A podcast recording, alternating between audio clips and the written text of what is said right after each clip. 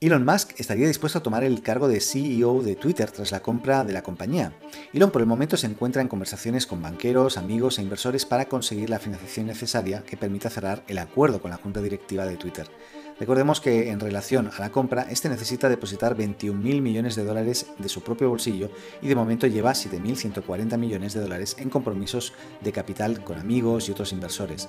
Larry Ellison, por ejemplo, el cofundador de Oracle, podría sumar 1.000 millones de dólares, pero la lista de posibles inversores que se suman a Elon, sin embargo, va mucho más allá y en ellas figuran compañías como Binance y Qatar. Una vez Elon Musk consiga la cantidad suficiente para cerrar el acuerdo, el magnate pasaría a ser CEO de Twitter de forma temporal, al menos hasta que consiga una nueva persona para el cargo ya que no quiera Parag Agrawal como CEO. Una vez consiga los 44 billions, eh, lo primero que hará es recortar la plantilla para ahorrar dinero y hacer la, la compañía más rentable y también aseguró que prescindiría del actual consejo de administración, así que claramente se viene un gran terremoto dentro de la compañía.